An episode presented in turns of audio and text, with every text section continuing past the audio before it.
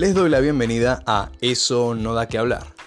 Una vez más nos encontramos acá para tener una conversación sobre algo que quizá no solemos charlar.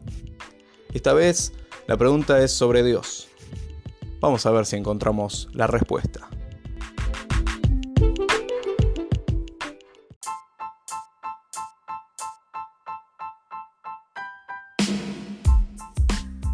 Antes de sumergirnos en estas profundas aguas de conversación, te quiero decir que te relajes, que te pongas a hacer algo y que disfrutes. Vamos a salir de la profundidad a una zona más playa, menos profunda, y vas a poder respirar.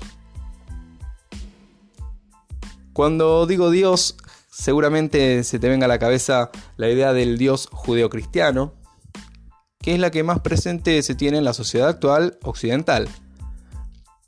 Pero no me gustaría que dejemos de lado a mm, las distintas deidades mitológicas de, todas las épocas, mm, a las religiones em, que no tienen las mismas estructuras que las religiones que se conocen masivamente en este lado del mundo, en las religiones em, ancestrales Todas estas tienen un núcleo común y no me gustaría que nos olvidemos que lo que ahora conocemos como mitología en algún momento era la norma, era el presente.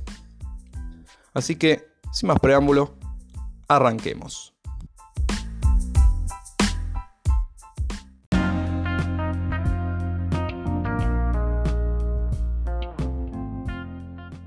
Las religiones sirven a la sociedad. Esto es lo que afirma el arzobispo de Barcelona, Luis Martínez Sistach, y aclara que considera que las religiones van dejando permanentemente mensajes de solidaridad, de respeto, de fraternidad y de perdón. Bueno, en algo se parece a la Revolución Francesa, entonces esto de las religiones, pero sabemos que en la práctica muchas veces esto no se da. En, muchas oportunidades, los mensajes de respeto, fraternidad y perdón se ven desdibujados por otro tipo de mensajes, como los de odio, los de intolerancia. Sin embargo, lo predominante y lo que lo que quiere hacer que que se destaque este hombre es que la la religión en la sociedad actual no hay que dejarla de lado. Porque si bien no siempre ha sido coherente el mensaje religioso, el Papa Francisco, el actual, dice que eh, la Iglesia afirma la incompatibilidad entre la fe y la violencia, es decir, entre creer y odiar.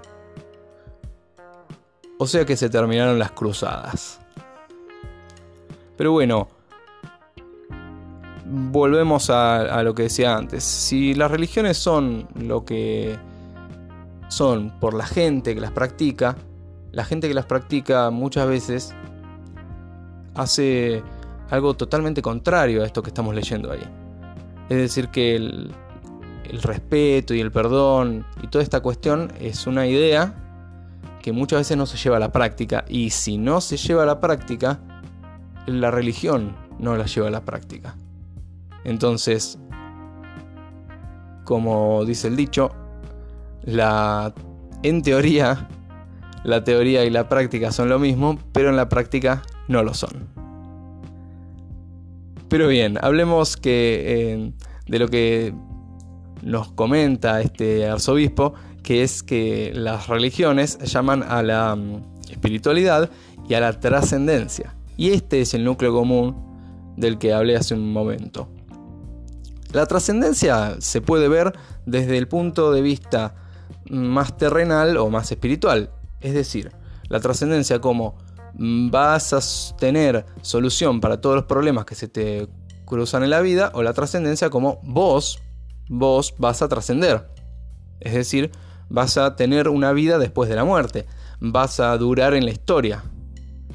Y ahí hay un pequeño un pequeño guiño a esta idea humana de, de querer durar, de querer estar para siempre. Puede ser egoísmo, puede ser miedo, pero generalmente las personas tendemos a que lo que nosotros somos y lo que nosotros hacemos no sea insignificante, porque esa idea nos aterra. Y si hay algo a lo que le tenemos miedo es a lo desconocido. De hecho, las religiones tienen que ver con esto. El miedo a lo desconocido, que es mm, generalmente el único miedo que tenemos, el miedo a lo desconocido hace que, que las religiones funcionen. Porque ante un mar de oscuridad ofrecen un faro de luz.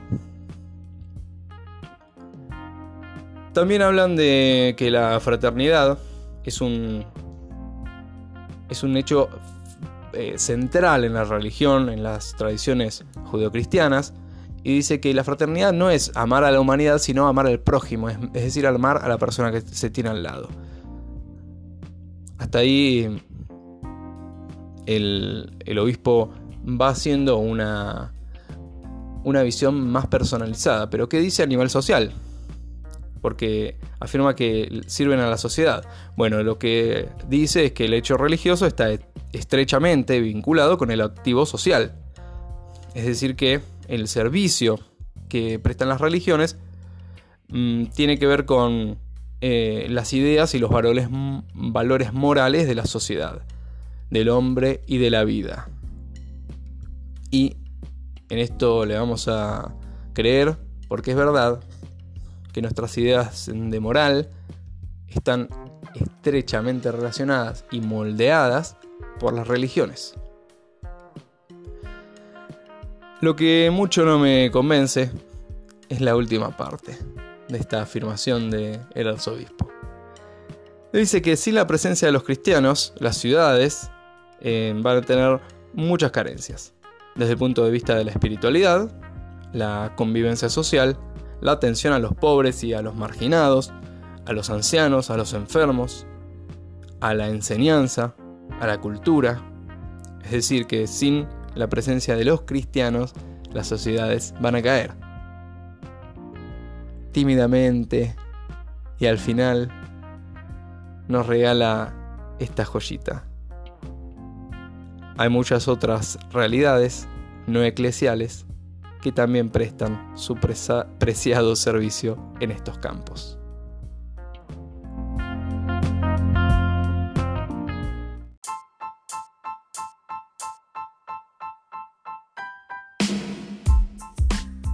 Pero bueno, si tomamos la idea del arzobispo de Barcelona, las personas sin religión nos vamos a empezar a matar entre todas porque mm, somos demasiado estúpidas para, para poder hacer lo contrario sin eh, estas guías espirituales, muchas veces las personas nos encontramos perdidas.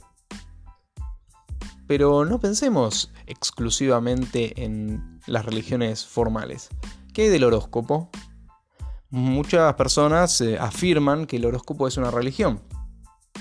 Y algo de razón creo que tienen, porque hay mensajes de trascendencia, algo así como te va a ir bien, vas a solucionar tal cosa. Hay mensajes de, divinidad. Los astros dicen que te, va a ir de esta manera o que vos sos así. Mm, también tiene que ver con un mensaje de, trascendencia eh, y de apuntado a la persona directamente que, que roza el egoísmo. Hace esto porque te va a ir bien en la vida. Eh, llévate bien con las personas que te rodean porque, porque te van a beneficiar a vos. Y esto de hacer esto porque te ganas un premio es una idea también muy central en la religión. A veces se ve más fuerte que otras, pero el concepto es el mismo. Con un sacrificio viene una recompensa. Si te portás bien te doy un caramelo. Si perdonás a tu prójimo, vas a ir al cielo. Si matás a una cabra en la punta de la montaña, tus cosechas van a ir bien. Entonces, ¿en qué se diferencia esto de la fraternidad, la amistad, el perdón, el respeto presente en la tradición judeocristiana con las ideas que puedan tener otras religiones? Prácticamente nada. Por eso hablo de un núcleo común. Entonces, seguramente se te esté cruzando por la cabeza que lo que quiero hacer es un mensaje antirreligioso. Y no hay nada más lejos de la realidad. No, no es mi idea alejarnos de la religión a mí y a vos. No, mi idea es que se plantee el debate de por qué creemos en lo que creemos. Como opuesto a la religión, encontramos en, el mundo moderno a la razón y sobre todo a la ciencia. Un poco de ciencia te distanciará de Dios, pero mucha ciencia te acercará a Él, dijo Luis Pasteur. Entonces, si las religiones son lo que practican las personas, la ciencia es lo que practica la ciencia. Que una persona del mundo de la ciencia afirme una cosa así, no significa que la ciencia afirme una cosa así. El tema es que en este caso de Luis Pasteur, él hace un, discurso pro-religioso y en otros casos la ciencia hace mm, discursos contrarios. La cuestión es que la religión casi que cumple con, toda idea de, científica que tenemos del mundo. La religión, o mejor dicho, la idea de Dios, no puede ser refutada con lo que tenemos actualmente. Tampoco vamos a creer a ciegas en algo que nuestro instinto nos diga que no existe, pero tenemos que hacer algo para comprobarlo, para demostrarlo. Entiendo que consumir el cuerpo y la sangre de un semidios en un templo lleno de ancianos cantando suena un poco primitivo. Pero en realidad es mucho más primitivo gritarle al televisor porque el jugador no metió el gol.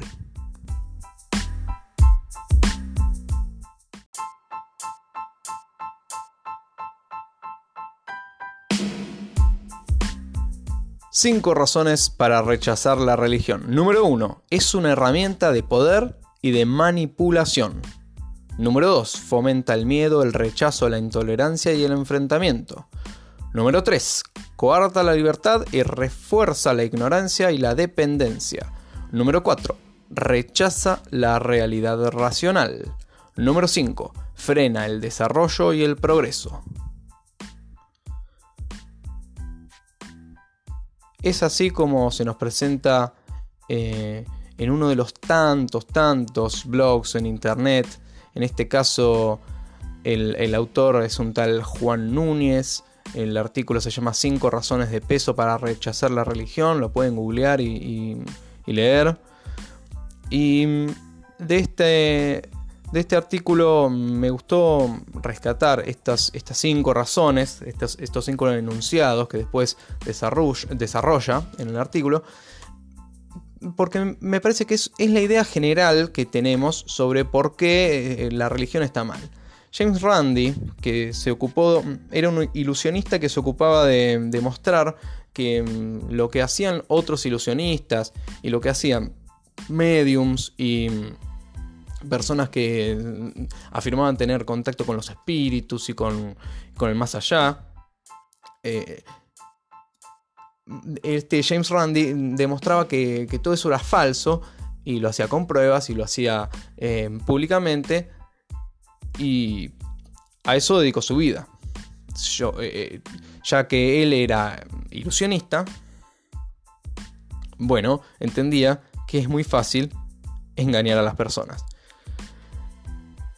Él también dice, considere esto, un hombre cree que su Dios es el único Dios, omnipotente, omnisciente. Se ha creado a sí mismo y al universo entero que lo rodea, y es caprichoso, celoso, vengativo y violento. El mismo Dios ofrece al hombre una alternativa entre arder en agonía eterna en un infierno, con una precisa definición, o vivir para siempre en una variedad de paraísos, algunos de los cuales incluyen calles de oro y otros una amplia provisión de deleites virginales.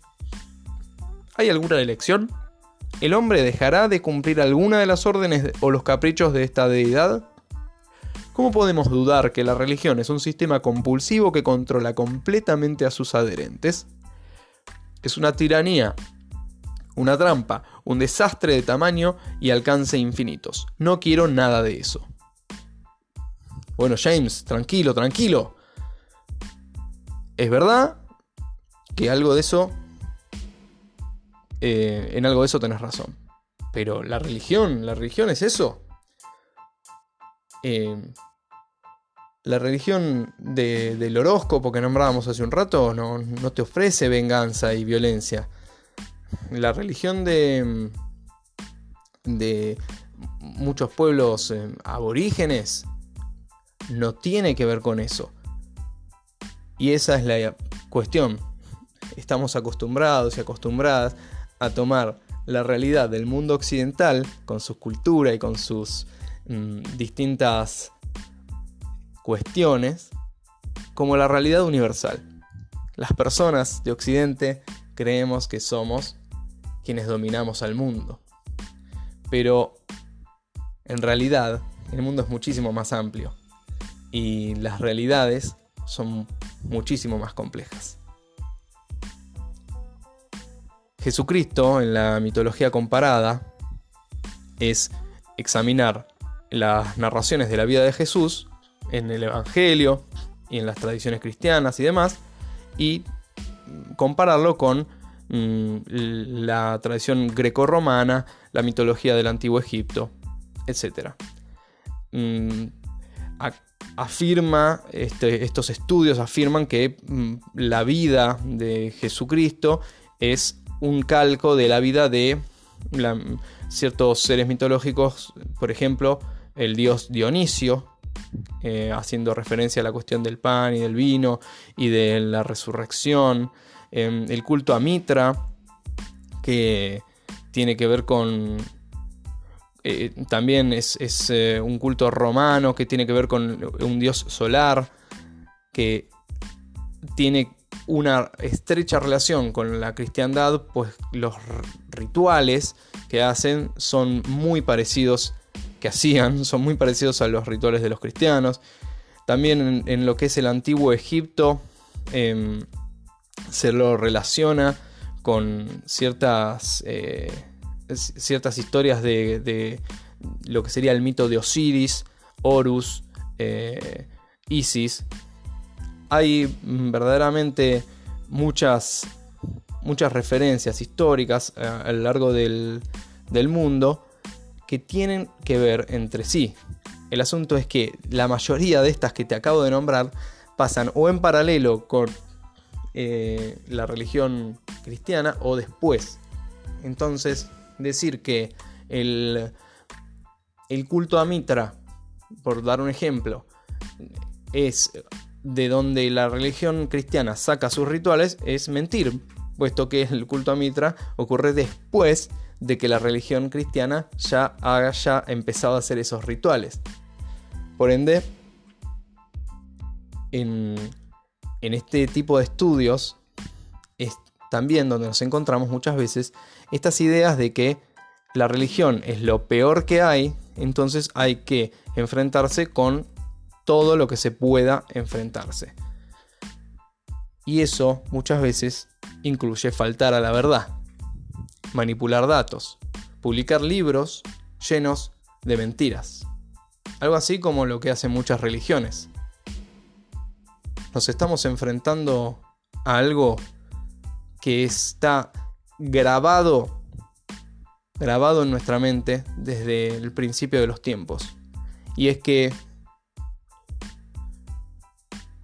si nos metemos en una cueva, nos rodeamos de nuestras pertenencias y de nuestras personas allegadas, los peligros que quedan del lado de afuera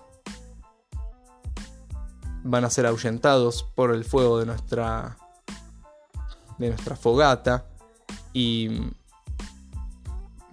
nosotros y nosotras como comunidad vamos a sobrevivir una noche más.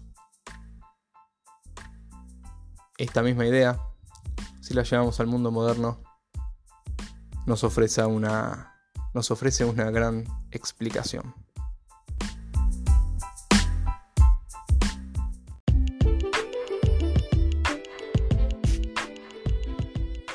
Vamos terminando este episodio con más dudas del que, de las que empezamos. Bueno, espero que eh, lleves este mensaje a tus allegados, a todos los rincones de la tierra y que te haya acercado un poco más a la verdad, que te haya iluminado el camino y que en cada rincón los hombres canten. Eso no da que hablar. Eso no da que hablar. Espero formar mi propia religión pronto y vivir de ustedes. Les agradezco verdaderamente de todo corazón por haber escuchado el capítulo, por haber llegado hasta acá y sobre todo por la devolución que me hacen, porque eh, en estos primeros capítulos que, son publicados y compartidos eh, hasta ahora por WhatsApp, Siempre recibo algún mensaje, alguna crítica, alguna mejora para el próximo y eso es lo que necesito en este momento, escuchar qué les parece a ustedes toda esta sarta de cosas que digo yo. Si te gustó, compartilo con tus eh, seres queridos, con tus seres odiados. Espero que, mm, que te, prenda eh, alguna, alguna lamparita eh, en la mente y que te pongas a pensar un poco más en alguna cosa. Y si te pasa por el costado y es totalmente intrascendente, me parece que te tengo que agradecer sobre todo a vos porque llegaste hasta acá y lo escuchaste también. Nos vemos la próxima semana, o nos oímos mejor, con otro episodio de Eso no da que hablar. Hasta luego.